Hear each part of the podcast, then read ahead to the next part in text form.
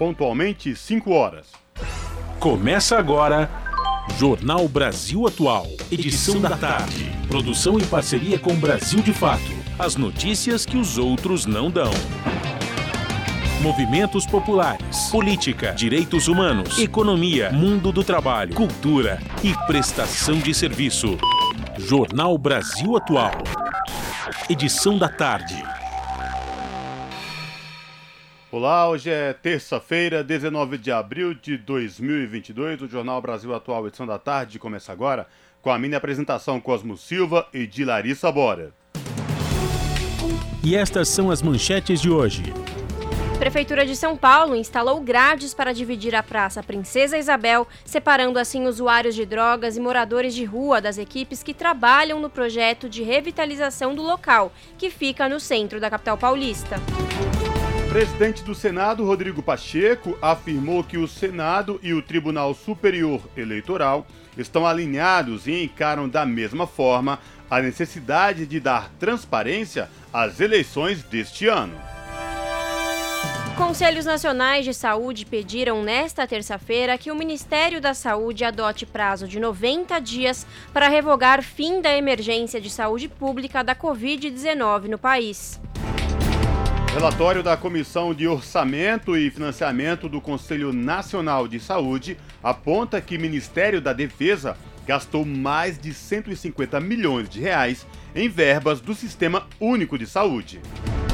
O governo Bolsonaro propõe salário mínimo de R$ 1.294 para o próximo ano. O valor permanece sem, rea... sem reajuste acima da inflação.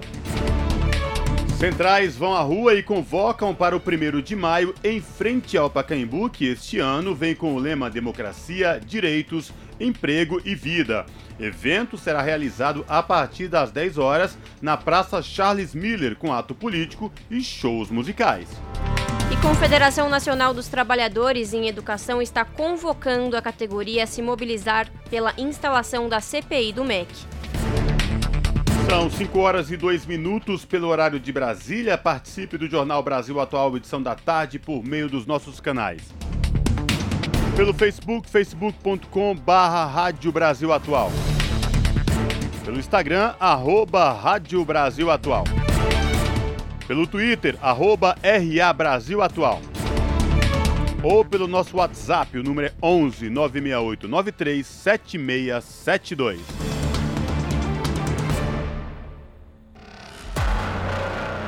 Você está ouvindo? Jornal Brasil Atual, edição da tarde. Uma parceria com Brasil de Fato. Na Rádio Brasil Atual.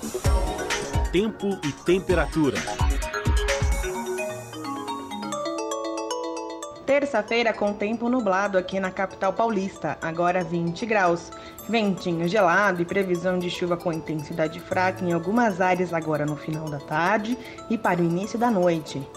Terça-feira nebulosa na região do ABC Paulista, agora 17 graus. Em alguns pontos chove fraco e essa chuvinha não se prolonga para o período da noite, mas pode aparecer durante a madrugada. Em Sorocaba, tarde desta terça-feira de sol entre nuvens, agora 25 graus.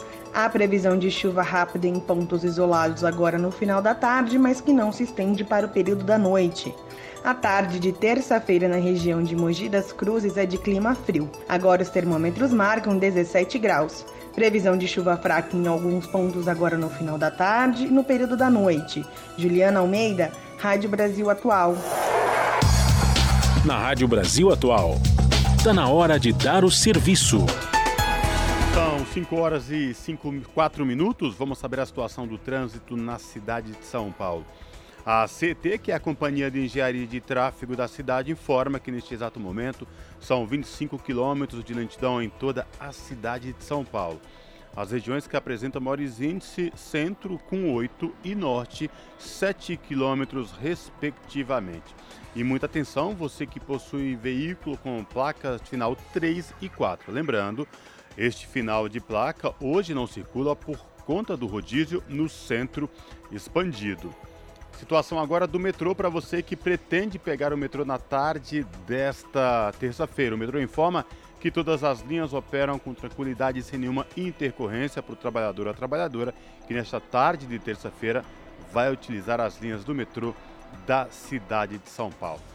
Já a CPTM informa que todas as linhas também operam em situação de normalidade diferente de ontem, quando a linha Diamante operou com trens capacidade reduzida por conta de problemas na linha. Hoje, todas as linhas Rubi, Turquesa, Coral, Safira, Jade, Diamante e Esmeralda operam com situação de tranquilidade, sem nenhuma intercorrência para o usuário dos trens da CPTM.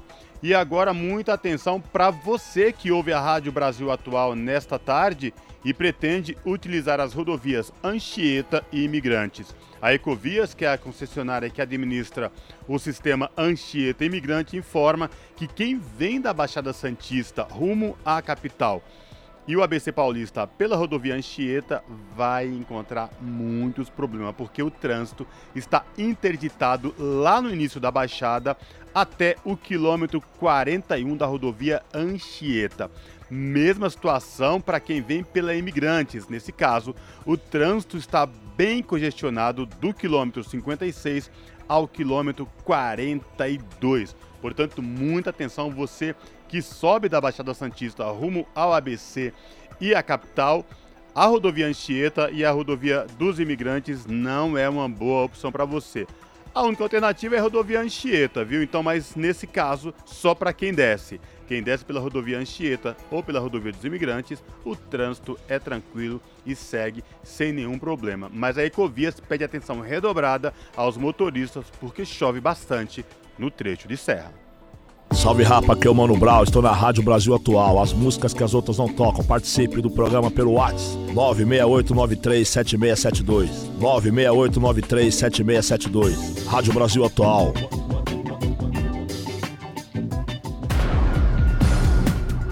Jornal Brasil Atual. Edição da tarde. 5 horas 7 minutos. Prefeitura de São Paulo instalou grades para dividir a Praça Princesa Isabel, separando assim usuários de drogas e moradores de rua das equipes que trabalham no projeto de revitalização do local, que fica no centro da capital paulista. Na manhã desta terça, equipes da gestão municipal trabalhavam na metade da praça em que fica um posto da Polícia Militar, enquanto dependentes químicos mantinham rotina de compra e uso de drogas na outra metade. Em nota, a prefeitura informou que a instalação das grades tem como objetivo proteger as equipes durante a zeladoria, uma vez que são usadas máquinas pesadas e de corte para remoção de terra, galhos e troncos de árvores. A prefeitura disse ainda que as abordagens de dependentes químicos em toda a cidade aumentaram de 3 mil em janeiro para cerca de 4.600 em março. Há cerca de um mês, a Praça Princesa Isabel se tornou o novo endereço da Cracolândia, depois que os usuários de drogas deixaram o entorno da Praça Júlio Prestes, que fica a poucas quadras de distância. São 5 horas e 8 minutos e a Comissão de Direitos Humanos do Senado pede ao Superior Tribunal Militar áudios que retratam torturas da ditadura. O material inédito tem mais de 10 mil horas de gravação e está sendo estudado por historiador da Universidade Federal do Rio de Janeiro, Carlos Fico.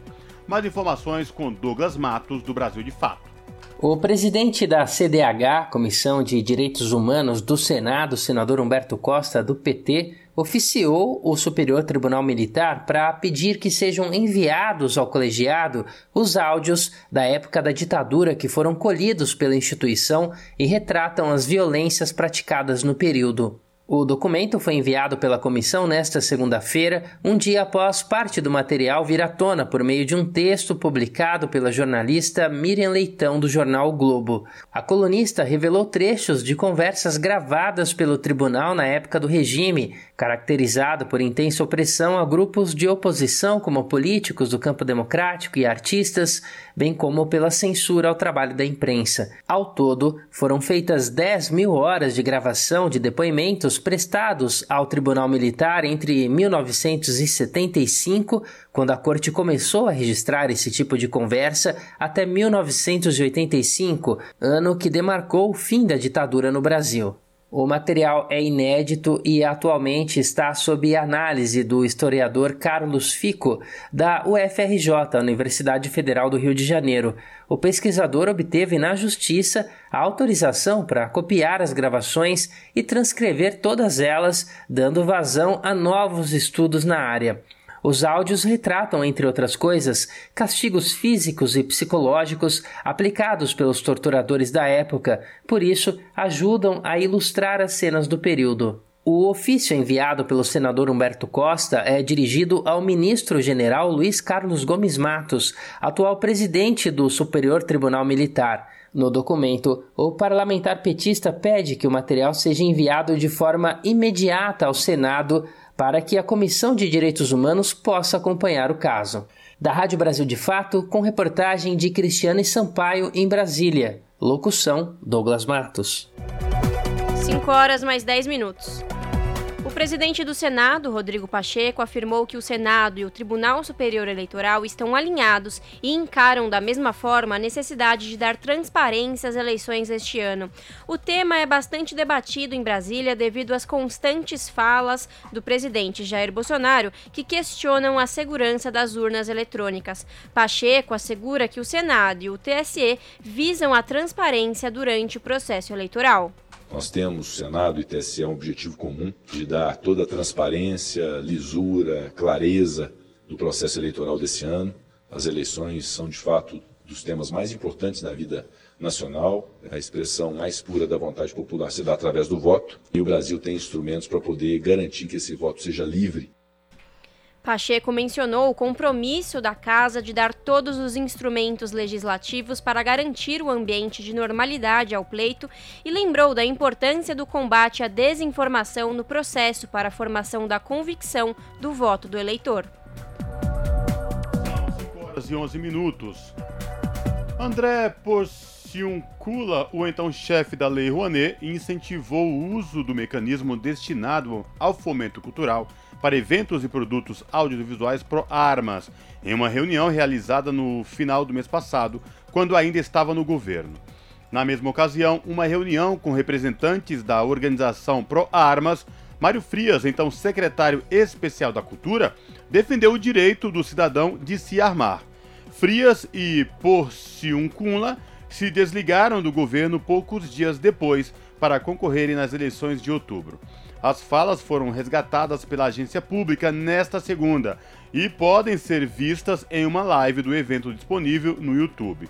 Na ocasião, André Porciuncula, ex-policial militar que chefiou a Rouanet pelos últimos dois anos, anunciou que a secretaria estava lançando dois grandes eventos, em que a princesa é a arma de fogo. Dois eventos teriam a presença do presidente Jair, quer dizer, tais eventos teriam a presença do presidente Jair Bolsonaro. 5 horas 13 minutos. A desembargadora Maria Laura Tavares, da Câmara de Direito Público do Tribunal de Justiça de São Paulo, negou um pedido do metrô e manteve decisão que barrou a implantação de programa de reconhecimento facial nas instalações do sistema de transporte. A magistrada considerou que não havia prejuízo em manter a liminar até que as entidades que questionam o sistema se manifestem sobre o tema. Entidades questionam a funcionalidade do reconhecimento facial e afirma a potencialidade de se atingir direitos fundamentais dos cidadãos. O metrô alega que o sistema de monitoramento obedece rigorosamente o que prevê a Lei Geral de Proteção de Dados e afirma estar disponível para prestar todos os esclarecimentos necessários. O sistema teria custado ao menos 40 milhões de reais. São 5 horas e 13 minutos. Reportagem do Brasil de Fato aponta porque o fim de estado de emergência no país contraria o Conselho Nacional de Saúde e a Organização Mundial de Saúde. Decisão do governo Bolsonaro vem um dia depois de a OMS estender por mais 90 dias o estado de emergência internacional. Confira mais detalhes com Lucas Weber do Brasil de Fato. O Conselho Nacional de Saúde condenou a determinação do fim de estado de emergência em saúde pública de importância nacional. A decisão anunciada no domingo pelo ministro da Saúde, Marcelo Queiroga, é considerada inadmissível pelo presidente da entidade, Fernando Pigato. Ainda segundo o chefe da CNS, o governo já é responsável por centenas de milhares de mortes e por milhões de pessoas que adoeceram e ainda carregam sequelas. Para ele, a medida é totalmente irresponsável e não deve ser tolerada. De acordo com Pigato, o ministro não pode ir a uma cadeia nacional de TV anunciar uma ação dessa gravidade sem ouvir nenhum organismo de controle social. Na mensagem, Queiroga afirmou que, diante do alto nível de vacinação, já seria possível anunciar o fim do estado de emergência. Por outro lado, ele próprio reconheceu que a pandemia ainda não acabou. Nos próximos dias, será editado um ato normativo disciplinando essa decisão. Esta medida, no entanto, não significa o fim da Covid-19. Continuaremos a conviver com o vírus. O presidente do CNS ressalta que faltou diálogo de Queiroga com os governos municipais e estaduais com o Congresso Nacional e com as próprias autoridades de saúde pública. Fernando Pigato alerta que o fim de estado de emergência pode acabar com medidas impostas desde o início da pandemia.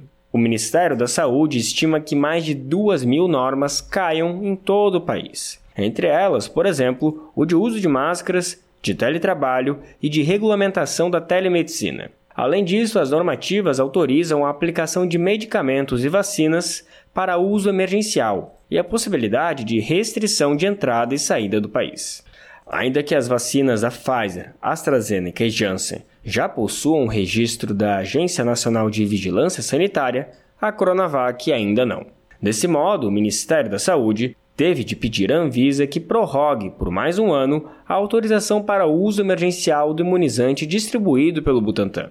O anúncio de Queiroga ocorreu um dia após de uma reunião coordenada pela Organização Mundial da Saúde com cientistas. O encontro decidiu que a emergência internacional em saúde permanece em vigor por pelo menos os próximos 90 dias, justamente porque a pandemia ainda é uma realidade. De São Paulo, da Rádio Brasil de Fato, com informações da Rede Brasil Atual, locução Lucas Weber. São 5 horas e 17 minutos. Os Conselhos Nacionais de Saúde pediram nesta terça-feira que o Ministério da Saúde adote o prazo de 90 dias para revogar o fim da emergência de saúde pública de Covid-19 no país.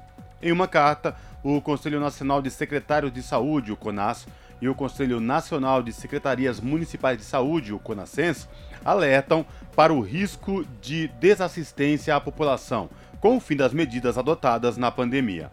As secretarias também pedem medidas de transição, como a mobilização para a vacinação e a elaboração de um plano de tomada capaz de definir indicadores e estratégias de controle com vigilância integrada das síndromes respiratórias. No último domingo, a pasta anunciou o fim da emergência de saúde pública de importância nacional relacionada à Covid-19, mas ainda não publicou a portaria que determina o prazo para que as medidas adotadas no país nos últimos dois anos deixem de valer. Esse é o Jornal Brasil Atual, edição da tarde. Uma parceria com Brasil de Fato. 5 horas e 18 minutos. Está na pauta do Senado hoje a votação do projeto de lei que vai estabelecer o marco regulatório do mercado cripto no Brasil. O objetivo da proposta é tentar dar mais segurança às operações feitas com esse tipo de moeda e coibir golpes financeiros. O texto foi aprovado pela Comissão de Assuntos Econômicos e dialoga com uma matéria que tramita na Câmara dos Deputados. Segundo o projeto, o Poder Executivo terá de acompanhar de perto as operações relacionadas ao mercado de de criptomoedas. O texto determina que o governo federal defina um ou mais órgãos para normatizar e fiscalizar os negócios com moedas virtuais.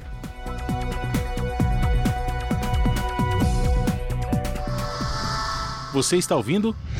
Jornal Brasil Atual, edição da tarde. Uma parceria com Brasil de Fato. Desde 2019, os gastos do Departamento de Estradas e Rodagem com contratações com dispensa de licitação vêm crescendo significativamente. Desde o início do mandato do agora ex-governador e pré-candidato à presidência da República, João Dória, as despesas desse tipo cresceram e chegaram a um total de 457 milhões de reais no ano passado. Entre 2015 e 2018, despesas de contratação por dispensa de licitação oscilavam entre 3% e 5% dos gastos totais do DR. Em 2019, esse percentual subiu para 6% e em 2020 alcançou a marca de 11% dos gastos sem licitação. Já no ano passado, o gasto desse tipo representou 9% das despesas. Contratações por despesa de licitação só podem ser usadas em situação de emergência ou calamidade pública, quando não se pode esperar o tempo necessário para realizar uma licitação, sem causar prejuízo ou risco à segurança da população. Além disso, essa modalidade de contratação não pode ser renovada indefinidamente. No entanto, sob Dória, o DR usou a dispensa de licitação nas contratações de obras de duplicação, recuperação e implantação de rodovias, por exemplo. Em 2020, foram gastos 285 milhões de reais com essa ação, sendo que 65% foram com dispensa de licitação. Em 2021, foram gastos pouco mais de 1 bilhão de reais e quase 26% sem licitação. Poderia-se argumentar que a situação de emergência decorrente da pandemia de Covid-19 liberou esse tipo de contratação, mas já em 2019 o governo Dória realizou 31% das obras com dispensa de licitação. Além disso, ações rotineiras do DR, como operação e segurança da malha rodoviária ou conservação, sinalização e segurança de rodovias, também foram contratadas sem licitação. Nesse ponto, um caso chama atenção. Em outubro de 2018, a empresa Épico, Engenharia de Projetos, Consultoria e Construções, foi contratada emergencialmente para realizar a conservação de rotina de rodovias na região da cidade de Pariquera-Sul. No entanto, entre 2019 e 2021, a contratação de emergência foi sendo renovada de forma irregular, com empenhos orçamentários que superam os 10 milhões de reais. Em 2022, ano eleitoral em que Dória pretende concorrer à presidência, o orçamento do DR chegou a 9,6 bilhões de reais, sendo que 78% são para a realização de obras e novas instalações. Esse valor é superior aos orçamentos das secretarias de Habitação, Cultura, Agricultura, Desenvolvimento Social e Meio Ambiente somados. O deputado estadual Paulo Fiorilo, do PT, denunciou o caso ao Ministério Público e ao Tribunal de Contas do Estado de São Paulo. Para ele, não há justificativa para esse número de contratações sem licitação no governo Dória. A preocupação é de que o crescimento sem a devida justificativa pode levar a desvios e favorecer empresas como essa que nós citamos na representação a Ético, que tem feito obras é, sem, de fato, serem emergenciais. Houve um crescimento exponencial, é preciso que o MP e o TJ se manifeste apurando essas situações para que não haja desvio de recursos para empresas ou pessoas que tenham interesse e relação com o governo. Nós fazemos um levantamento que, que foi entregue, inclusive, ao MP, mostrando um pouco isso. Essa coisa da época é gravíssima.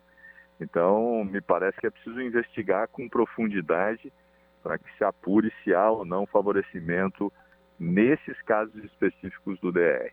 A RBA questionou o governo paulista sobre essas contratações, mas não teve resposta até o fechamento dessa reportagem. Rodrigo Gomes, Rádio Brasil Atual e TVT. Acabamos de ouvir a reportagem de Rodrigo Gomes sobre gastos sem licitação durante gestão Dória. São 5 horas e 23 minutos. O Congresso recebe lei de diretrizes orçamentárias com reserva de quase 12 bilhões de reais para reajuste de servidores em 2023. O repórter Francisco Brandão acompanhou as explicações sobre os números apresentados pelo governo. O secretário especial de Tesouro e Orçamento, Esteves Colnago, anunciou uma reserva de 11,7 bilhões de reais para o reajuste de servidores federais no ano que vem. A declaração foi dada em coletiva de imprensa realizada pelo Ministério da Economia sobre o projeto de lei de diretrizes orçamentárias para 2023, enviado ao Congresso Nacional. Segundo o Conago, o valor ainda estaria 900 milhões de reais abaixo do necessário para garantir um aumento linear de 5%, que ainda está em negociação. A conta está a conta justa, essa é a conta. Mais uma vez, todo mundo quer mais, todo mundo deseja mais. É um reajuste de 5% já é um, um esforço fiscal considerável e não está decidido. teto do gasto ele existe para efetivamente você reolhar as contas do governo. Apesar dos efeitos da pandemia de coronavírus e do conflito entre a Rússia e a Ucrânia, o projeto de LDO prevê uma melhora nas contas públicas. Em 2023, haverá um déficit de quase 66 bilhões de reais. No entanto, o governo espera voltar a ter um superávit em 2025, tirando as contas públicas do vermelho pela primeira vez desde 2014. Conago atribui essa melhora à contenção dos gastos e aos efeitos da reforma da Previdência. A despesa ela aparece caindo de forma mais forte e aí sim, aí você vê que o ajuste, a grande parte do ajuste, diferentemente do passado, não se dá pelo lado da receita, mas sim pelo lado da despesa. Se nós não errarmos aqui, nós teremos mais, seriam 11 anos de déficit né, é, acumulados pelo governo. O projeto de lei de diretrizes orçamentárias prevê um reajuste do salário mínimo de R$ 1.212 para 1.294. A proposta ainda determina que a lei orçamentária do ano que vem deve dar prioridade a gastos com a primeira infância, como a construção de creches ações voltadas à segurança hídrica, o programa Casa Verde e Amarela e programas voltados para a geração de emprego e renda. O Congresso Nacional precisa votar a LDO até 17 de julho para entrar em recesso parlamentar. Da Rádio Câmara de Brasília, Francisco Brandão. Custo de vida, emprego e desemprego, cesta básica, tarifas públicas, salário mínimo. Agora, na Brasil Atual, a análise do DIEESE. E agora, no Jornal Brasil Atual, vamos falar com o supervisor do escritório do Diese em São Paulo, Vitor Pagani. Vitor comenta o aumento previsto pelo governo federal para o salário mínimo do próximo ano, no valor de R$ 1.294, o que representa um reajuste de 6,7%. Para Vitor Pagani, o trabalhador brasileiro para Vitor Pagani, o trabalhador brasileiro nunca foi tratado com prioridade no governo Bolsonaro. É com você, Vitor. Mais um ano que o governo encaminha né, o projeto de lei de diretrizes orçamentárias sem prever nenhum tipo de aumento real para o salário mínimo. Né?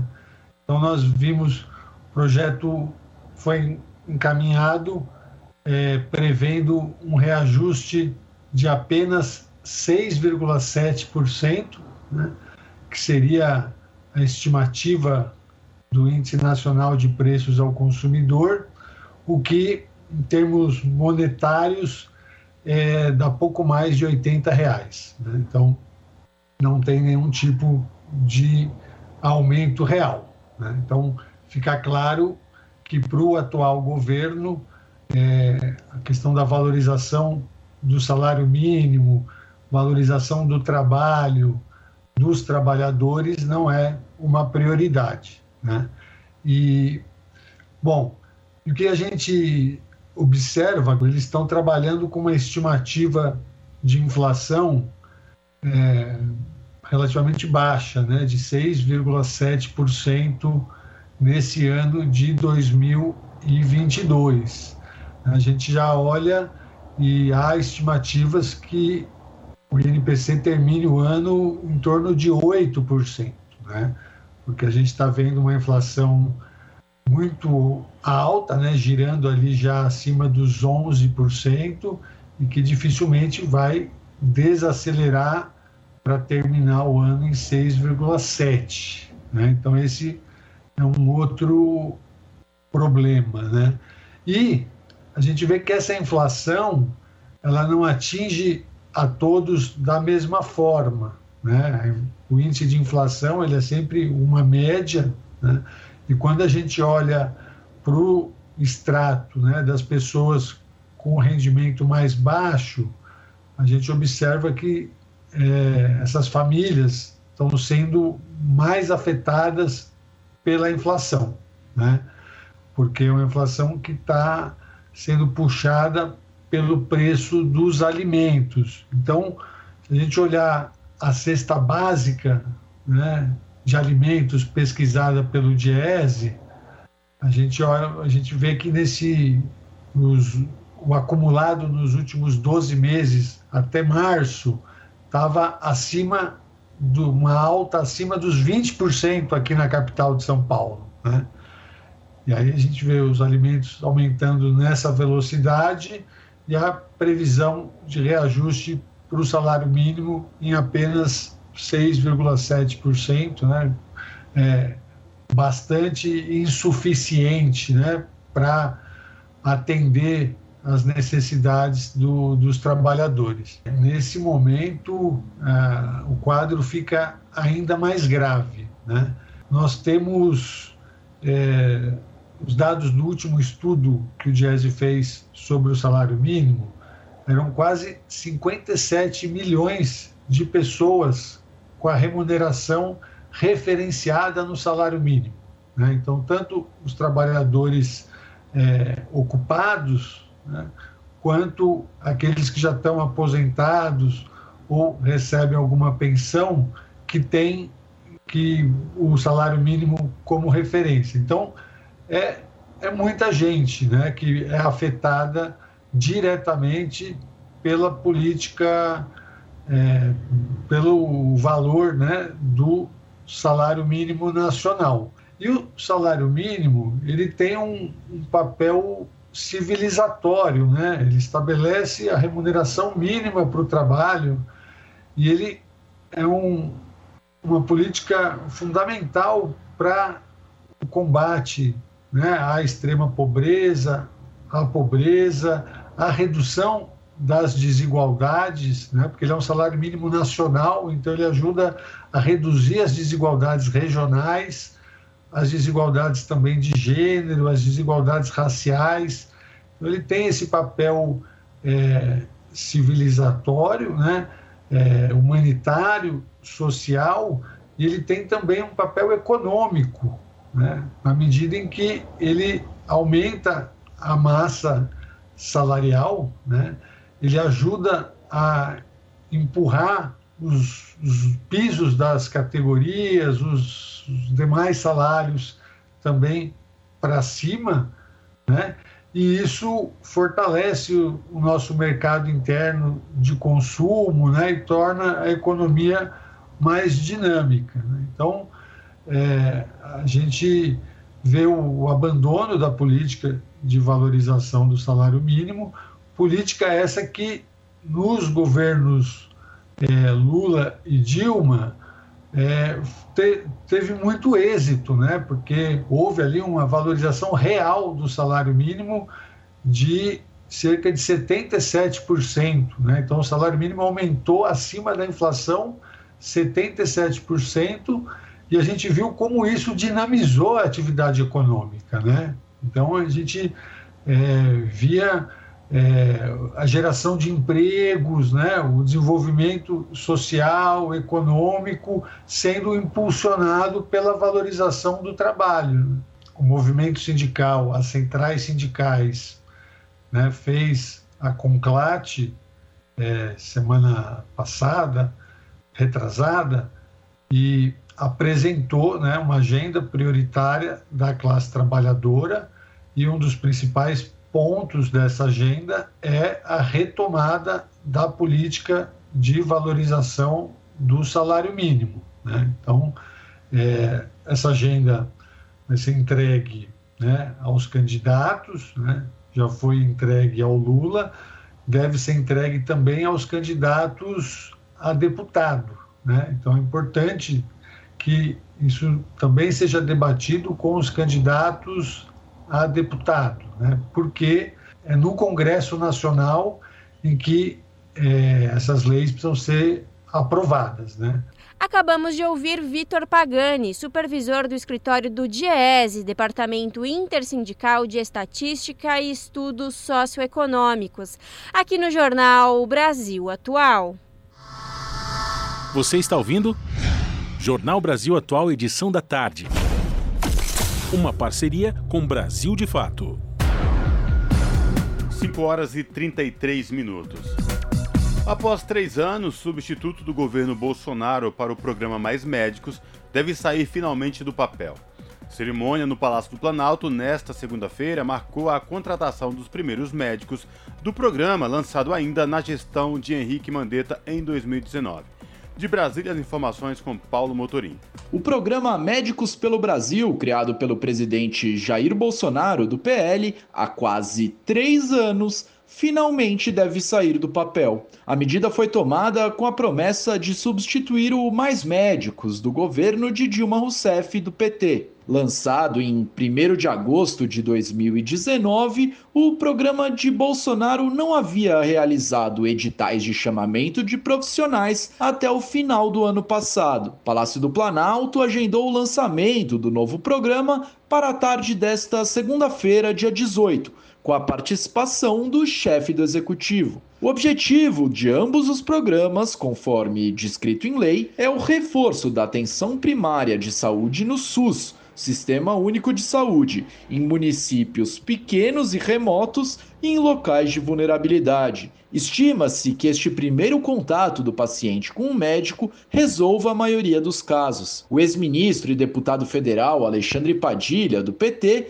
exemplificou ao Brasil de Fato, em agosto do ano passado, problemas decorrentes da perda do mais médicos na realidade do país. Isso fez com que, desde o começo de 2019, vários pacientes diabéticos, hipertensos, cardiopatas, perdessem o seu acompanhamento e estivesse com suas doenças crônicas no estágio pior em 2020, quando chegou a pandemia, contribuindo para uma gravidade ainda maior da Covid-19 nesses grupos. O governo Bolsonaro jamais especificou tecnicamente em quais aspectos desejava reformar o Mais Médicos. Além disso, não foi apresentado um motivo técnico para a criação de uma pessoa jurídica de direito privado que funcionaria como intermediário entre o Estado e os profissionais. Neste caso, a ADAPS, a Agência para o Desenvolvimento da Atenção Primária à Saúde. Nas palavras de um vídeo divulgado pelo Ministério Ministério da Saúde, o novo programa é mais atrativo para os médicos, que agora têm carteira assinada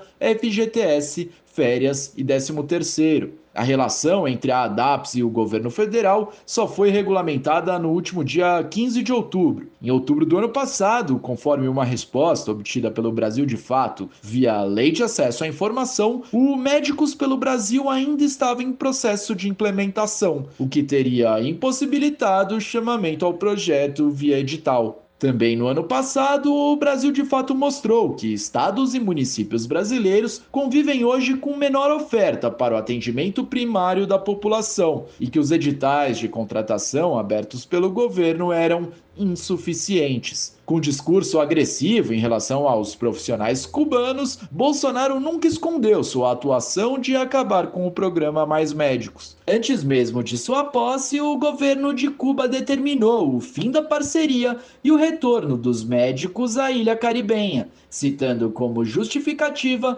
as declarações ameaçadoras do presidente eleito no Brasil. De Brasília, da Rádio Brasil de Fato, Paulo Motorim. 5 horas 37 minutos.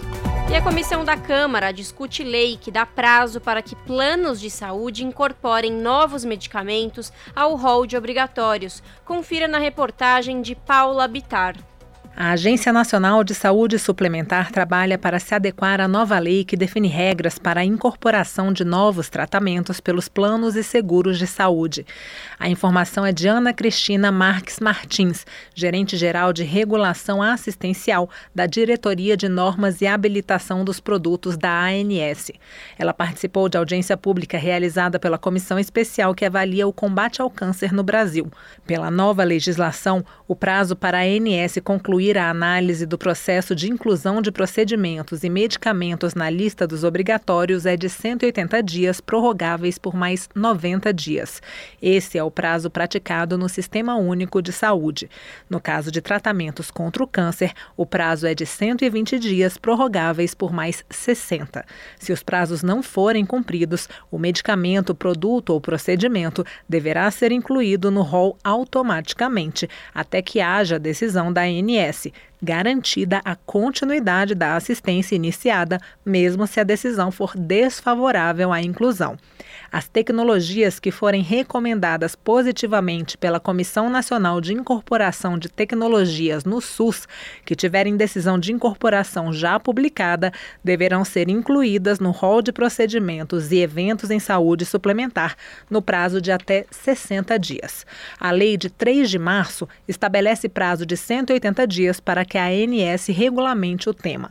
A nova lei fez parte de um acordo político para manter o veto total do presidente Jair Bolsonaro a um projeto do Senado que obrigava os planos de saúde a cobrirem os gastos de clientes com medicamentos de uso domiciliar e oral contra o câncer. Na época, o veto presidencial foi criticado por congressistas e integrantes da classe médica. Bolsonaro editou uma medida provisória, depois transformada na nova lei, em troca da manutenção do veto. Ana Cristina Martins, da ANS, explicou que a agência tem hoje em seu rol 59 medicamentos orais contra o câncer para 112 indicações. Ela afirmou que a agência trabalha para se adequar à nova legislação. É um processo que exige e que tem demandado um esforço muito grande da equipe de conhecimento de novas metodologias e que a gente tem, então, investido nesse período com o apoio de toda a ANS. A ANS tem mobilizado servidores para trabalhar nessas ações para que o, o tempo seja cumprido da melhor forma possível, também com qualidade. Segundo comentou Tiago Matos, conselheiro de advocacy do Instituto Oncoguia, em 2018 o cenário encontrado era de que um novo medicamento antineoplásico oral podia demorar quase quatro anos para chegar a um paciente, dada a demora para que fosse incorporado pela ANS. Para o conselheiro, a nova lei é uma oportunidade para que a agência mude um paradigma. A ANS, eu diria aqui, que ela tem a oportunidade de fazer uma história na formatação de um processo né, e garantir dessa forma credibilidade e legitimidade social. Né? Se um tratamento não tem registro na Anvisa, a sociedade fica desconfiada do tratamento, da tecnologia, e não da Anvisa. Na saúde suplementar, isso ainda não acontece. Se uma tecnologia não está no rol, é, a gente não questiona a qualidade da tecnologia, a gente questiona a decisão da INS. Então, acho que é essa chave que a gente precisa mudar. A deputada Silvia Cristina, do PL de Rondônia, relatora da medida provisória que deu origem à lei, relembrou o trabalho feito para garantir a aprovação da matéria. Tivemos longas discussões com todos os agentes que necessitavam expor presentes na mesa, de discussões para que pudéssemos ter um texto consensual e que fosse efetivamente aplicável ao país. Regulamentar para que os medicamentos que antes ficavam anos sem serem incorporados pela ANS foi, foi um avanço, sem dúvida. Não somente o problema da quimio oral foi resolvido, mas todos os medicamentos do país agora possuem prazos para análise e precisam sim ser avaliados pela ANS, porém não mais sem data para isso. Os participantes da audiência também comentaram a futura regulamentação por parte da ANS. Um ponto citado foi a necessidade de transparência nos critérios para a tomada de decisões. Da Rádio Câmara de Brasília, Paula Bitar. São 5 horas e 42 minutos. Relatório da Comissão de Orçamento e Financiamento do Conselho Nacional de Saúde aponta que o Ministério da Defesa gastou mais de 150 milhões de reais em verbas do Sistema Único de Saúde. Há denúncias de uso indevido de recursos da saúde publicada por aviões e unidades militares no exterior. Mais informações com o repórter Paulo Motorim. O Ministério da Defesa gastou mais de 150 milhões de reais em verbas do SUS com despesas que não estão ligadas à saúde pública, como o conserto de aviões e a compra de equipamentos para escritórios das Forças Armadas no exterior. As informações constam em um documento divulgado pela Comissão de Orçamento e Financiamento do CNS, Conselho Nacional de Saúde, e foi publicado em fevereiro deste ano. Na semana passada, o Brasil de fato mostrou que o uso de recursos do SUS pela defesa bateu recordes no governo de Jair Bolsonaro do PL. O estudo foi produzido por dois consultores técnicos da Comissão de Orçamento e Financiamento do CNS, os economistas Francisco Funcia e Rodrigo Benevides. Os números levantados na plataforma Siga Brasil mostram a explosão de verbas do SUS para a defesa. O órgão fica apenas atrás do Ministério da Educação, que conta com uma rede de hospitais universitários pelo país. No mesmo período, no entanto, houve queda nas verbas recebidas pelo MEC. Para Francisco Funcia, a situação remete à necessidade de averiguação.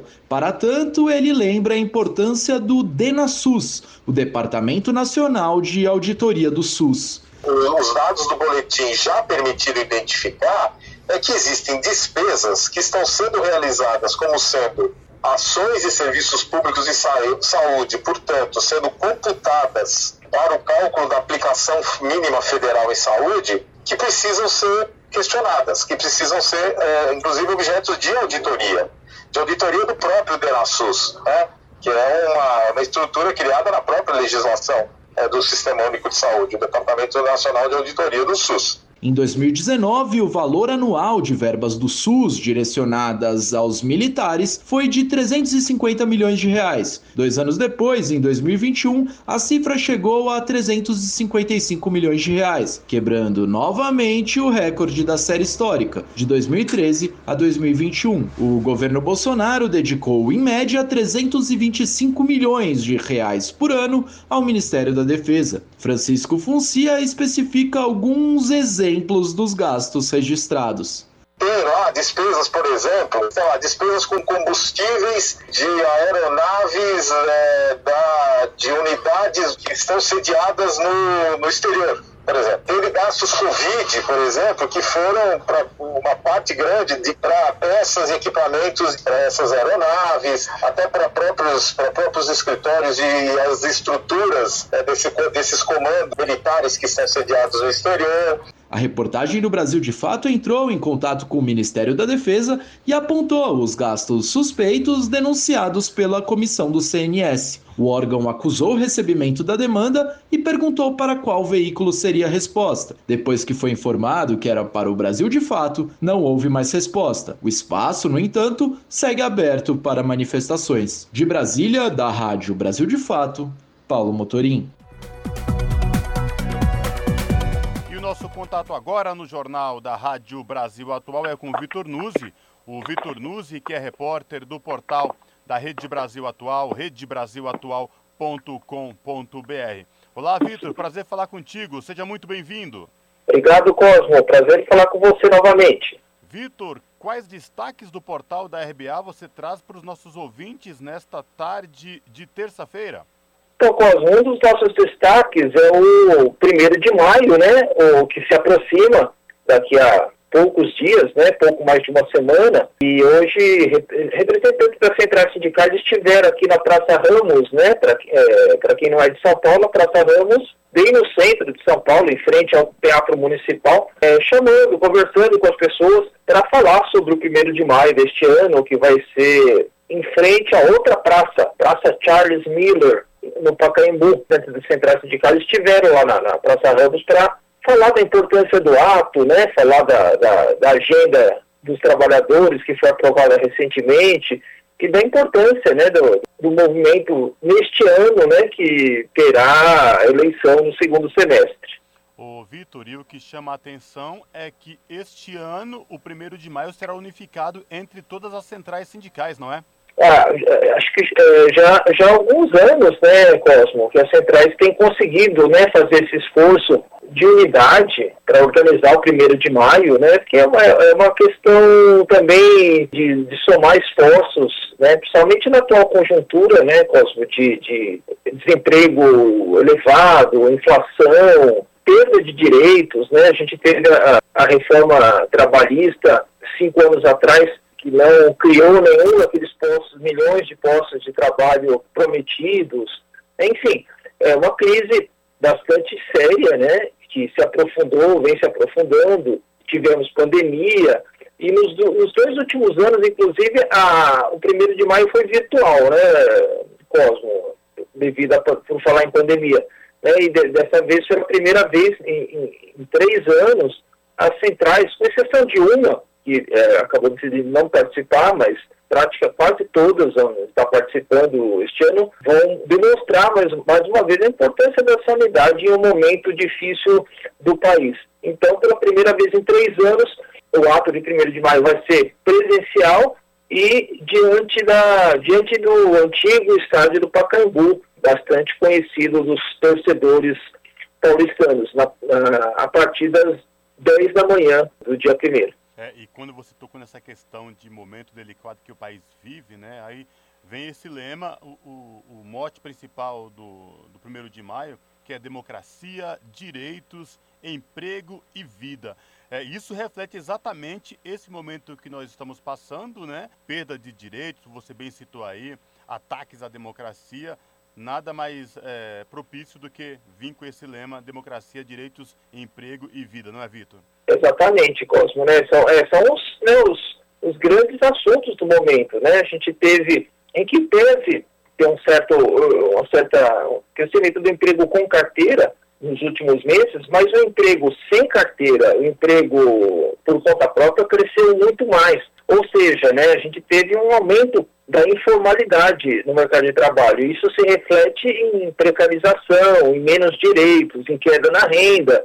A renda caiu em torno de 10% no ano passado. Isso num contexto de inflação acima também do, dos, de dois dígitos, né? E como você lembrou, perda de perda, redução de direitos, a chamada flexibilização, um número gigantesco de, de perdas humanas devido à pandemia e, a gente sabe que se houvesse outra política, uma política efetiva, muitas dessas, dessas mortes poderiam ter sido evitadas. E, por fim, os ataques seguidos à democracia eh, por parte do governo, que deveria zelar por ela. Né? É, o exemplo mais recente é esse da, da questão da, da tortura, eh, que o próprio vice-presidente infelizmente fez um deboche diante de um assunto tão sério e tão triste. E lembrando aos nossos ouvintes aqui do Jornal da Rádio Brasil Atual, edição da tarde, os organizadores já confirmaram nomes de artistas que irão se apresentar no 1 de maio unificado das centrais, Daniela Mercury, Lici Brandão, Dexter, DJ KLJ e Francisco Elombre. Vitor, mas além deste assunto que está em destaque no portal da RBA, você tem outro assunto para falar com os nossos ouvintes hoje nesta edição, neste boletim da RBA, não é? Exato, é, é, Cosmo, é um assunto de certa forma relacionado com isso, né? Porque na semana passada os sindicalistas, né, centrais sindicais, as mesmas que estão organizando aí o 1 de maio, elas fizeram uma, uma reunião é, com o Lula para entregar um documento unitário, né, um, uma pauta é, dos trabalhadores, uma série de, de pontos que eles querem discutir né, com, com o próximo governo, seja, seja qual for, e essa pauta vai ser entregue para os candidatos. Na semana passada estiver, estiveram, entre, estiveram com o Lula e entregaram essa pauta, essa, esse documento unitário. Houve ali, né, um, tá, vamos dizer assim, uma certa saia justa, porque alguns dos sindicalistas presentes eh, vaiou o, o Paulinho da Força, o deputado, e por divergências que já são antigas. Isso criou um certo mal-estar e hoje o Lula, a Gleisi Hoffmann, presidente do PT, e o Paulinho, presidente do Solidariedade, se reuniram, acertaram aí os ponteiros, né? Então o, o Paulinho saiu da reunião é, confirmando que o partido vai apoiar a candidatura Lula nas eleições deste ano. Eu reforço aí o convite para os nossos ouvintes aqui no Jornal da Rádio Brasil Atual a acessar né, o portal da RBA, redebrasilatual.com.br e conferir na íntegra todos esses detalhes aí que o Vitor trouxe para a gente. Você acessa lá redebrasilatual.com.br e além dessas notícias e informações, outras notícias mais de política, economia, cultura, lazer e direito do trabalho. Vitor, obrigado mais uma vez por falar com os nossos ouvintes aqui no Jornal da Rádio Brasil Atual. Se cuide. Espero falar contigo em uma próxima oportunidade, viu? Abraço. Um abraço, Cosmo, para você e para os ouvintes. Obrigado pelo convite. Até a próxima. Falamos aqui com o Vitor Nuzzi no jornal Brasil Atual. As notícias que os outros não dão. Jornal Brasil Atual. Edição da tarde. Uma parceria com Brasil de Fato. 5 horas e 53 minutos. E a Confederação Nacional dos Trabalhadores em Educação está convocando a categoria a se mobilizar pela instalação da CPI do MEC. A comissão parlamentar de inquérito foi sugerida por meio de um requerimento protocolado pelo senador Randolfo Rodrigues, da rede do Amapá, após as denúncias de irregularidades na destinação de verbas públicas com interferência de pastores no Ministério da Educação. Para que a CPI seja instalada, é preciso que ao menos 27 senadores assinem o documento. A reportagem é de Júlia Pereira. A CNTE, Confederação Nacional dos Trabalhadores em Educação, está convocando os sindicatos filiados a se mobilizarem e cobrarem os senadores e senadoras a assinarem o requerimento que pede pela instalação de uma CPI para apurar as irregularidades na destinação das verbas públicas do Ministério da Educação. O documento foi protocolado pelo senador Randolph Rodrigues, da Rede do Amapá, no final do mês passado. Para que a investigação seja aberta, é necessária a adesão de ao menos 27 senadores. O número havia sido alcançado no último dia 8, mas caiu após o recuo de três parlamentares. Foram eles Oriovisto Guimarães, do Podemos do Paraná, Stevenson Valentim, do Podemos do Acre, e o Everton Rocha, do PDT do Maranhão. Helena Araújo, presidente da CNTE, comenta que a instalação da CPI é importante para penalizar os responsáveis pelo desvio dos recursos, não apenas com a perda do cargo, como aconteceu com o agora ex-ministro da Educação, Milton Ribeiro, exonerado dias após a denúncia.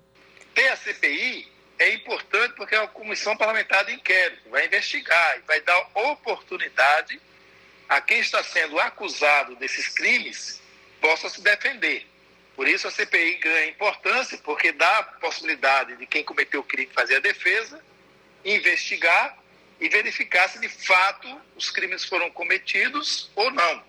E se foram, precisa serem punidos por isso, não apenas com a saída do ministério mas com aquilo que é necessário para que a gente retome o que os desvios de recursos públicos que foram feitos e aplicar os recursos onde realmente deve ser aplicado, que é na educação pública. As irregularidades na destinação de recursos do Ministério da Educação ficaram conhecidas como Bolsolão do MEC. Uma reportagem publicada no jornal Estado de São Paulo no dia 18 de março apontou para a existência de um gabinete paralelo formado por pastores no Ministério da Educação, que, mesmo sem vínculo formal com o órgão, controlavam a agenda de Milton Ribeiro e intermediavam a relação com prefeituras, definindo o destino do orçamento do MEC. Em seguida, a Folha de São Paulo revelou áudios de Ribeiro afirmando que o favorecimento era uma recomendação de Jair Bolsonaro. Para o presidente da Confederação Nacional dos Trabalhadores em Educação, o caso não surpreendeu. Não tem novidade, porque há, de fato, uma mal condução das políticas educacionais do governo Bolsonaro.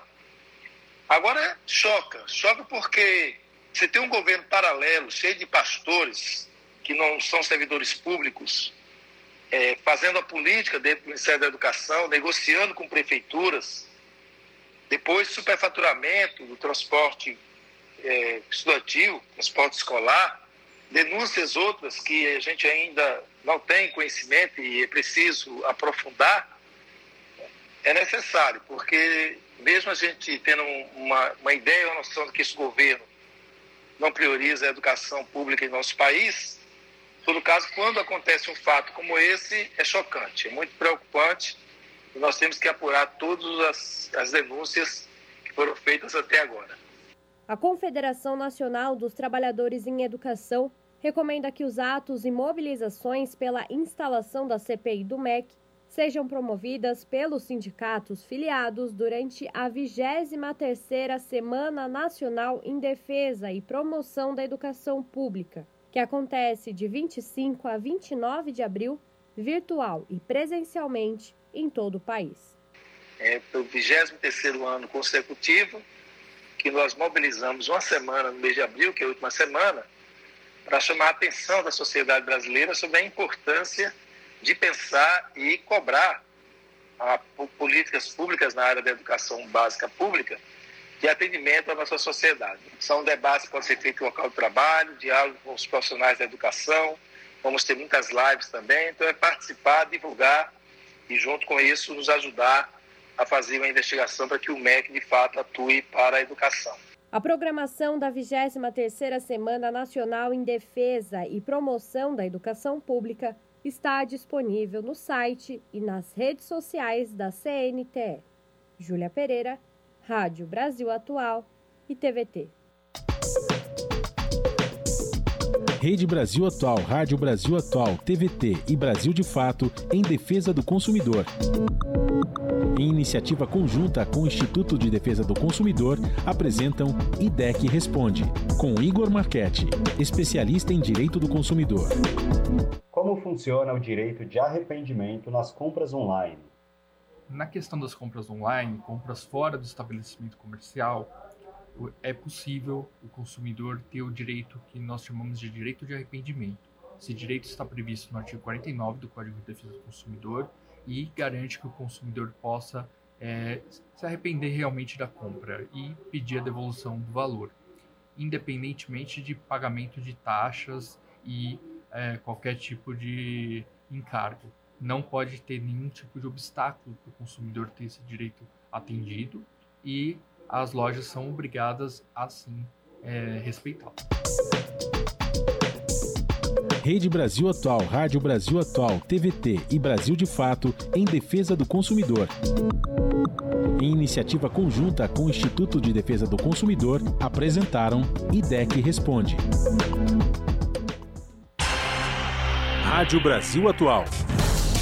Para sugestões e comentários, entre em contato conosco por e-mail redação@jornalbrasilatual.com.br ou WhatsApp DDD 11 96893 7672. Acompanhe a nossa programação também pelo site redebrasilatual.com.br.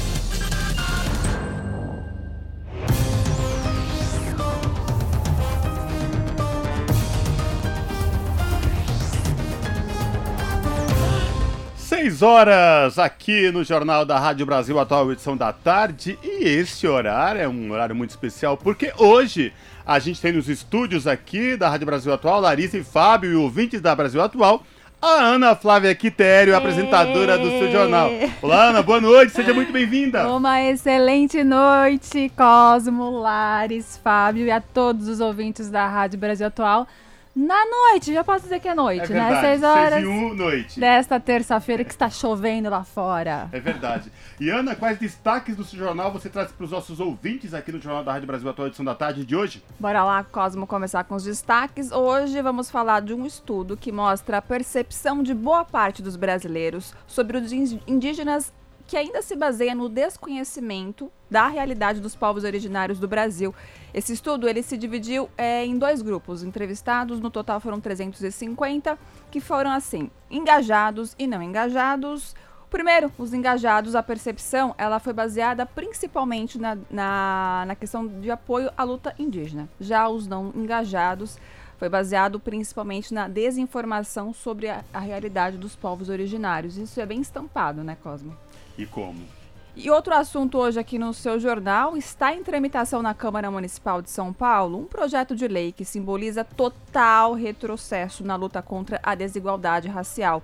Aprovado na Comissão de Constituição e Justiça, o projeto de lei do vereador Fernando Holliday, do Novo, quer acabar justamente com a lei que estabelece cotas para negros e negras no serviço público municipal. E um detalhe, não é, Ana? Este vereador é um vereador negro, né? É, é, é o que causa mais estranheza, né? Você é. tem que lutar ali e você acaba fazendo um, um tremendo retrocesso como esse. Os capitães do mato se repetem. Exato. E para finalizar os destaques, no domingo, quem não se lembra, está assistindo a televisão e apareceu um anúncio né, oficial em cadeia nacional de rádio e TV. O ministro da Saúde, Marcelo Queiroga, anunciando o fim do estado de emergência em saúde pública de importância nacional. É importante reforçar que esta condição foi fundamental para a adoção de medidas sanitárias desde o começo da pandemia, lá em 2000 e apesar do ministro Queiroga e o atual presidente da República tentarem conver, conver, conver, convencer, desculpa, o povo brasileiro de que a Covid já está controlada e é coisa lá do passado, a gente sabe que não é.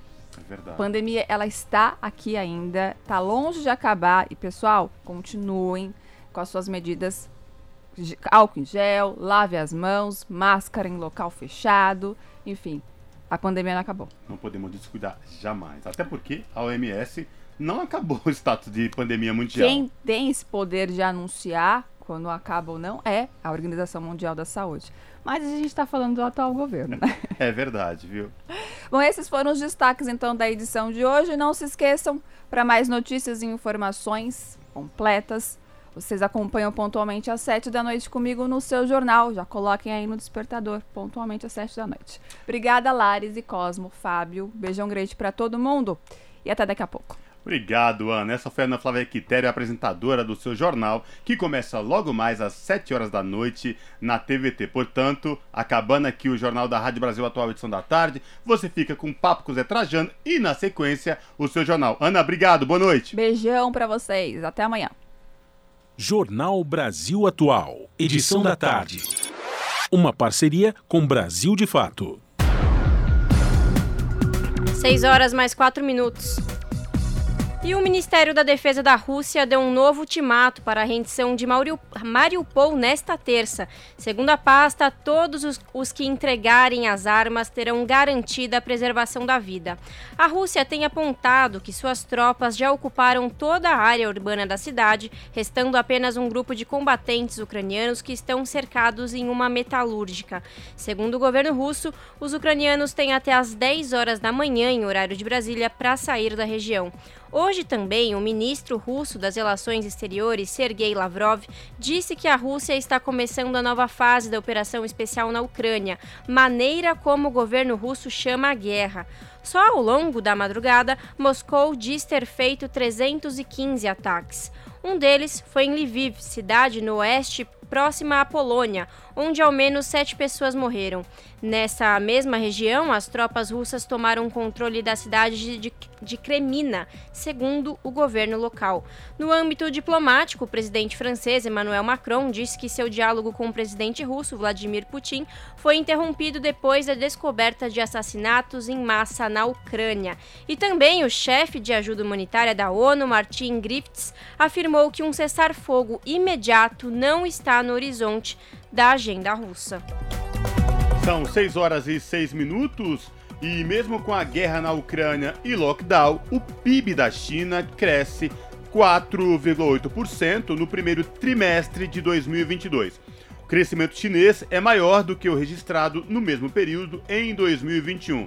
As informações com Raquel Setz. A economia da China superou as estimativas no primeiro trimestre de 2022 e cresceu 4,8% em comparação ao mesmo período de 2021, apesar dos desafios decorrentes das medidas de confinamento aplicadas nas principais cidades do país e dos efeitos provocados no comércio internacional pelo conflito entre Rússia e Ucrânia. Conforme informações do Escritório Nacional de Estatística, a alta do PIB entre janeiro e março deste ano foi impulsionada pelo aumento da produção industrial, das vendas no varejo e do investimento em manufatura e superou o crescimento de 4% registrado no mesmo período de 2021, o que contribui para manter a tendência positiva.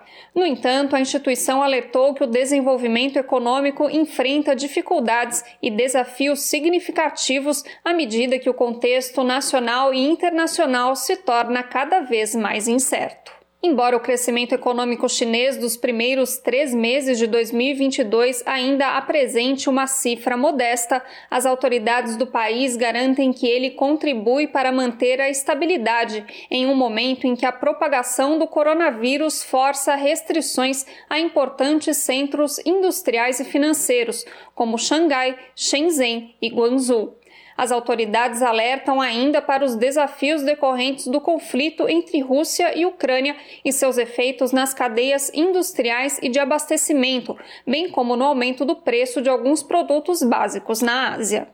A China estabeleceu para 2022 um crescimento econômico mais lento, na ordem de 5,5%. As autoridades do país afirmam que, em meio às crescentes incertezas e flutuações, preferem apostar na estabilidade e em metas moderadas. Apesar de a China ter liderado a recuperação pós-pandemia e demonstrado ser um destino seguro para investimentos, alguns especialistas e veículos da imprensa internacional insistem constantemente em semear incertezas e gerar alerta sobre o desempenho econômico de Pequim.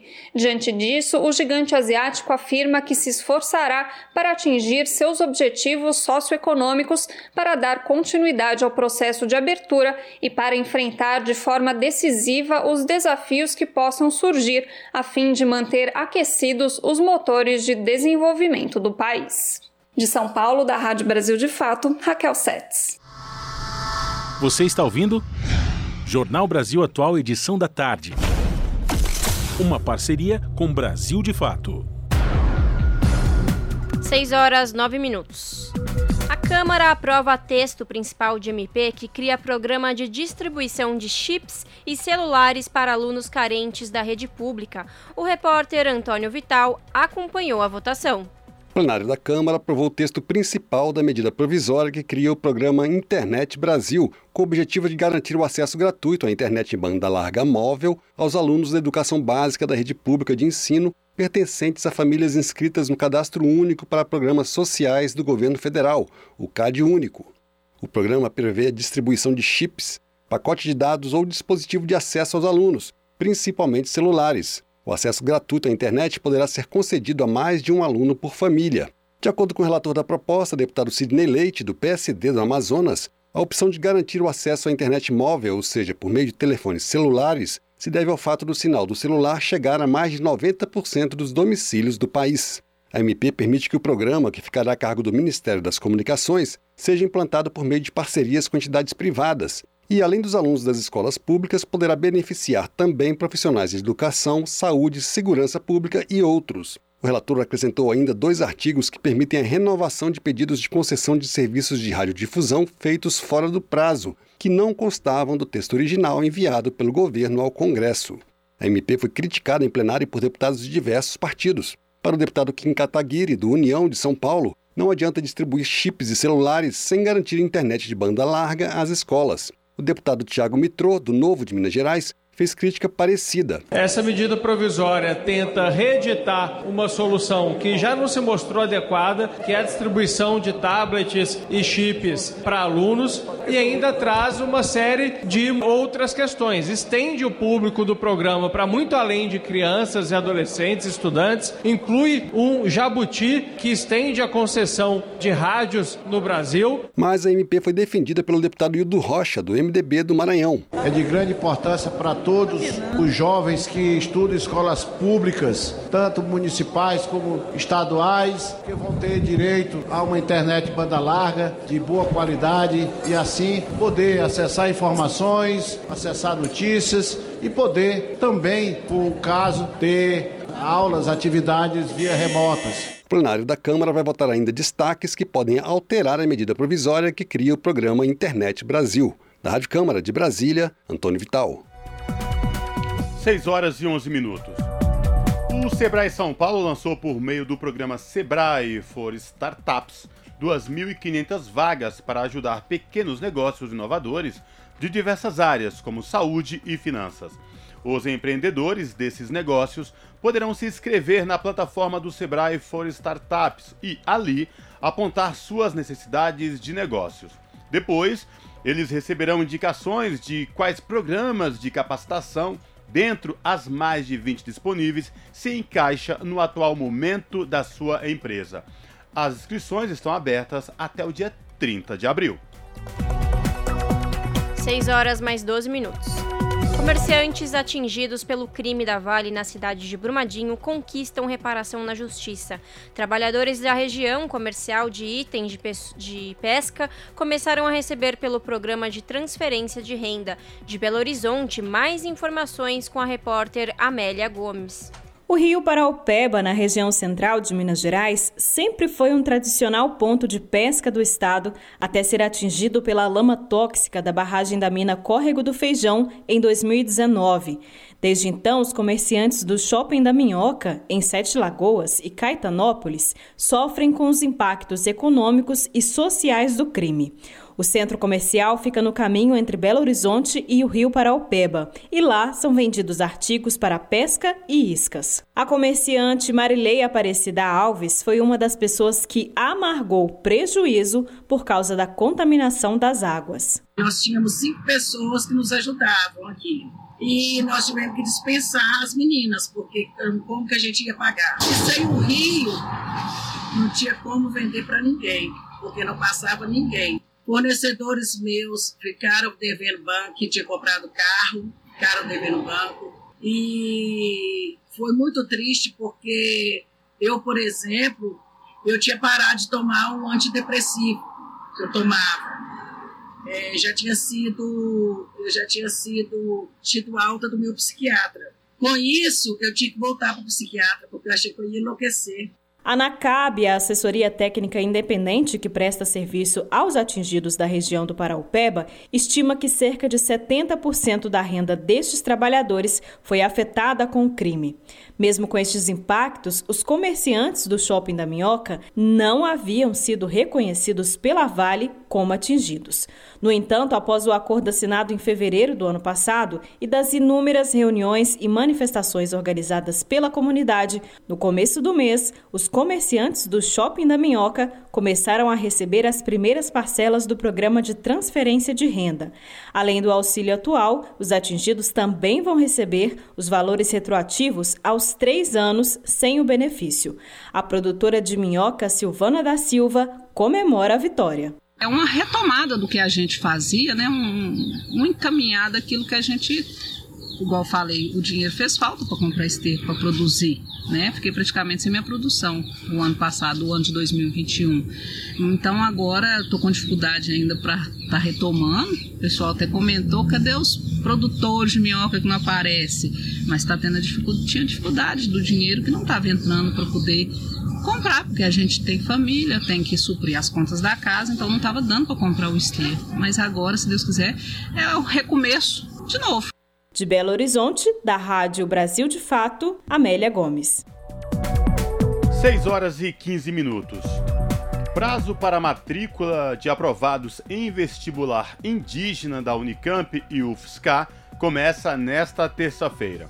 As inscrições deverá ser realizada entre os dias 19 e 26 deste mês.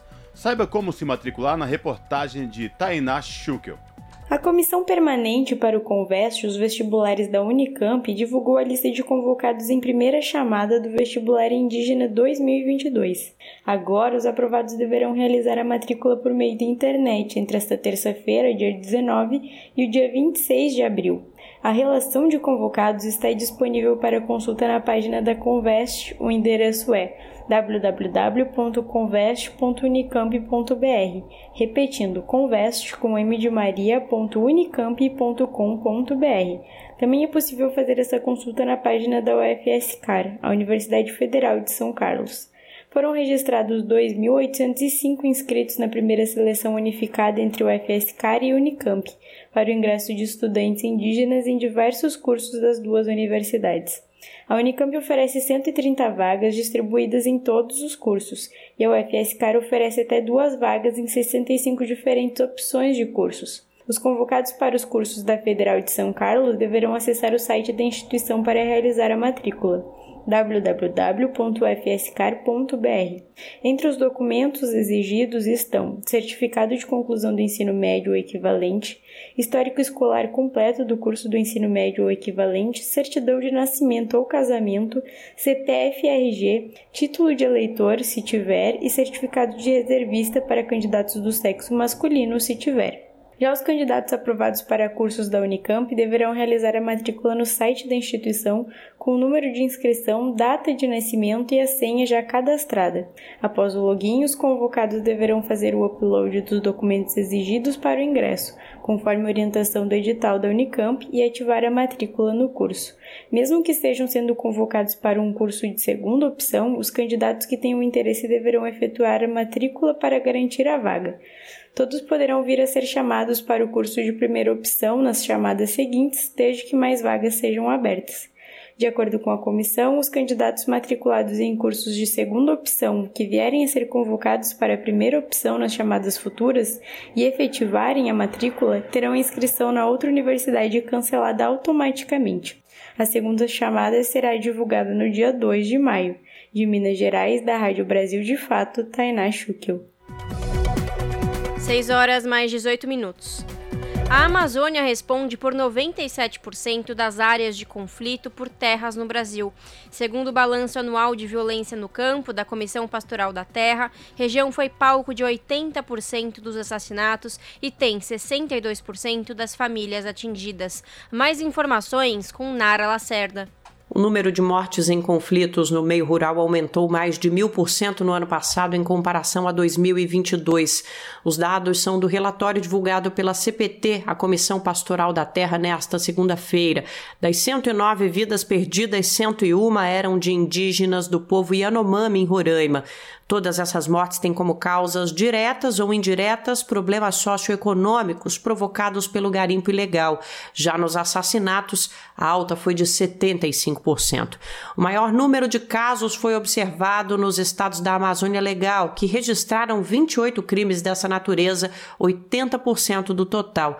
Andréa Silvério, da Comissão Pastoral da Terra, comenta que os resultados de 2021 mostram um movimento de recrudescimento da violência violência que já vem de anos anteriores. O ano de 2021 reafirma uma tendência que a CPT vem registrando, pelo menos desde 2015, 2016, que foi o ano em que aconteceu essa ruptura política no Brasil. Né? Desde esse período, a gente vem registrando um certo aumento com relação ao número de conflitos e também com relação ao número de famílias envolvidas no, nos conflitos. A Amazônia registrou 52% dos conflitos por terra no Brasil, 65% das ameaças de expulsão, 63% das contaminações por agrotóxico, 78% dos desmatamentos ilegais, 88% das expulsões, 82% das grilagens e 83% das invasões. Até os conflitos pela água cresceram no território que abriga a maior reserva de água doce do mundo.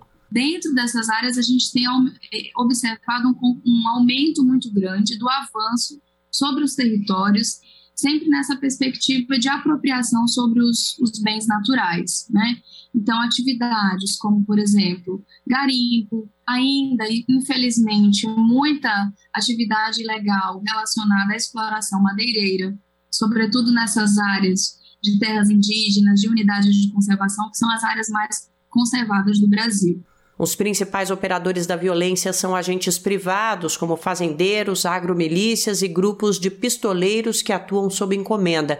A CPT observa que tem se intensificado o avanço sobre espaços protegidos por lei, como territórios indígenas, unidades de conservação, terras quilombolas e áreas da reforma agrária. Silvério aponta abandono das políticas de reforma agrária por parte do governo federal como o estopim da violência há um abandono absoluto da política de reforma agrária como ela foi pensada a partir da Constituição Federal de 88. Né? A reforma agrária no Brasil, de fato, ela nunca foi feita, né? mas essa política que minimamente possibilitava a distribuição de terras né, e o atendimento das demandas dessas comunidades, ela foi abandonada nos últimos anos. Em dados parciais de 2022, a CPT já registra 14 assassinatos em conflitos no campo, a maioria no estado do Pará. De São Paulo, da Rádio Brasil de Fato, Nara Lacerda. São 6 horas e 22 minutos. Conheça a origem do Dia do Índio e por que os integrantes do movimento indígena criticam a data comemorativa na reportagem de Gabriela Moncal, do Brasil de Fato. Poucos dias depois do encerramento da maior edição do acampamento Terra Livre nos seus 18 anos de história, acontece o chamado Dia do Índio, oficializado no Brasil em 1943. A origem da data remete a um protesto feito por indígenas durante o Congresso Indigenista Interamericano, realizado em abril de 1940 no México.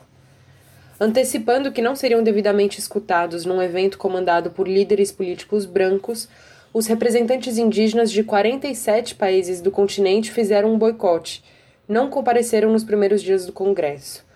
Só em 19 de abril, seis dias depois do início, eles foram ao encontro e, com o impacto do protesto inicial, ganharam força nas discussões. Daí a escolha da data como uma das propostas finais desse Congresso, então sugerida como Dia do Aborígene Americano. No Brasil, a data foi oficializada em 1943, através de um decreto-lei com a grafia de Dia do Índio. Por outro lado, o escritor e educador Daniel Munduruku afirma que as populações indígenas se tornaram visíveis no país apenas na década de 70. O intelectual indígena questiona a utilização do termo índio de forma pejorativa, desconsiderando questões como a diversidade étnica. A declaração foi feita durante o evento Mekukrajá, Círculo de Saberes, o movimento da memória. As populações indígenas, que são populações ancestrais nesse país, mas elas só ficaram visíveis a partir dos anos 70, efetivamente. E ficaram reconhecidamente visíveis em 1988, portanto, 30 anos atrás.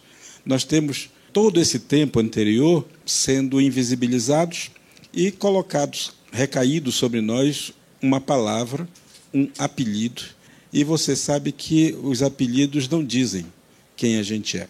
O apelido normalmente diz o que as pessoas acham que a gente é. As críticas de representantes dos povos originários ao chamado Dia do Índio estão relacionadas a questões como a folclorização, a homogeneização dos 305 povos existentes no país, a redução do debate sobre o tema a um dia no ano ou a ideia de que é simplesmente uma data para celebrar determinada harmonia fictícia. As clássicas atividades escolares que no dia 19 de abril estimulam crianças a pintar um indígena com dois riscos nas bochechas e uma pena na cabeça, celebrando a cultura nacional, é um exemplo do reducionismo produzido por estereótipos. Daniel Munduruku afirma que a palavra índio foi repetida à exaustão e incorporada por toda a sociedade brasileira, incluindo os povos a quem a alcunha é dada. A palavra índio é uma palavra que está no nosso vocabulário, também no vocabulário dos povos indígenas, porque é algo que foi sendo repetido à exaustão. Nos anos 70, quando essa juventude começou a se perceber parte de uma sociedade maior, porque foi assim que começou o movimento indígena, essa juventude usou esse termo índio como uma forma de luta como uma forma de identificação daqueles que eram parceiros. Então, essa palavra ainda é usada, e se é usada por uma liderança dessa, é nesse sentido. O escritor lembra que o contexto é completamente diferente daquele em que a palavra é usada no sentido do apelido. Quando essa palavra é usada pela sociedade brasileira, é no sentido do apelido, é no sentido do desdém, é no sentido do estereótipo, é no sentido da ideologia. Índio foi a palavra dada pelos colonizadores aos povos que viviam no continente americano quando Cristóvão Colombo aqui atracou mais de 500 anos atrás, achando que estava nas Índias. Já indígena quer dizer originário, aquele que estava ali antes dos outros. De São Paulo, da Rádio Brasil de Fato, Gabriela Moncal. 6 horas e 26 minutos. Câmara Mirim tem inscrições abertas para alunos do quinto ao nono ano que queiram saber como é o trabalho de um deputado. A repórter Carla Alessandra tem os detalhes. Imagine ser um deputado, defender e votar propostas legislativas. Essa opção é possível para estudantes e professores do quinto ao nono ano do ensino fundamental de escolas públicas e privadas, que podem inscrever suas propostas e participar da 17ª edição do Câmara Mirim. Para participar do projeto, os educadores que estão atualmente trabalhando com estudantes do quinto ao nono ano do ensino fundamental de escolas públicas ou particulares devem enviar por e-mail até 2 de maio uma redação de até 40 linhas sobre a importância do parlamento na democracia. Os educadores selecionados vão integrar o programa e suas turmas participarão da jornada de simulação parlamentar, analisando e votando os projetos de lei selecionados. Já os estudantes que queiram participar de forma independente devem enviar um projeto de lei de sua autoria para o portal plenarinho.leg.br até o dia 3 de julho. A coordenadora do plenarinho, responsável pela realização do Câmara Mirim, Ana Cláudia Lustosa, afirmou que a cada edição do Câmara Mirim os projetos apresentados pelos alunos se aproximam mais das propostas que estão sendo debatidas pelas comissões temáticas da casa. E às vezes os deputados aproveitam a ideia das crianças, junto à ideia que eles tenham tido, eles podem apadrinhar esses projetos para que eles tramitem como um projeto de lei uh, de verdade, né? um projeto apresentado por um parlamentar com um mandato vigente. As propostas inscritas vão ser analisadas por uma equipe de consultores da Câmara e as três melhores ideias vão ser selecionadas. A data prevista para divulgação do resultado é 5 de agosto. O Câmara Mirim de 2022 vai acontecer de forma virtual nos dias 19, 20 e 21 de outubro. Da Rádio Câmara de Brasília, Carla Alessandra. Na Rádio Brasil Atual, tempo e temperatura. A quarta-feira na capital paulista ainda será de muitas nuvens e clima ameno. Há previsão de chuva rápida, mas com intensidade fraca na parte da tarde em áreas isoladas, que pode se estender para o período da noite, com máxima de 25 e mínima 14 graus. Nas regiões de Santo André, São Bernardo do Campo e São Caetano do Sul, o dia será com muitas nuvens e clima ameno pela manhã. Na parte da tarde, a previsão de chuva rápida em algumas áreas. A temperatura máxima na região do ABC será de 24 e a mínima de 14 graus. Em Sorocaba, quarta-feira, a previsão é de sol entre nuvens pela manhã e clima mais quente. Pode chover em alguns pontos em áreas isoladas. Chuva rápida que não se prolonga durante o dia. A temperatura máxima em Sorocaba será de 28 graus e a mínima de 15. Em Mogi das Cruzes, a quarta-feira será de tempo nublado e temperatura mais baixa. O sol até aparece entre nuvens, mas à tarde há previsão de chuva que pode se prolongar para o período da noite, com máxima de 24 e mínima de 14 graus. Juliana Almeida, Rádio Brasil Atual. E chegou ao fim mais uma edição do Jornal Brasil Atual, edição da tarde, que teve a minha apresentação Cosmo Silva e de Larissa Borer, trabalhos técnicos de Fábio Balbini e produção de Juliana Almeida e Letícia Holanda. Você fica agora com Papo com Zé Trajano e na sequência com o seu jornal na TVT às 7 da noite. A gente volta amanhã às 5 da tarde. Tchau!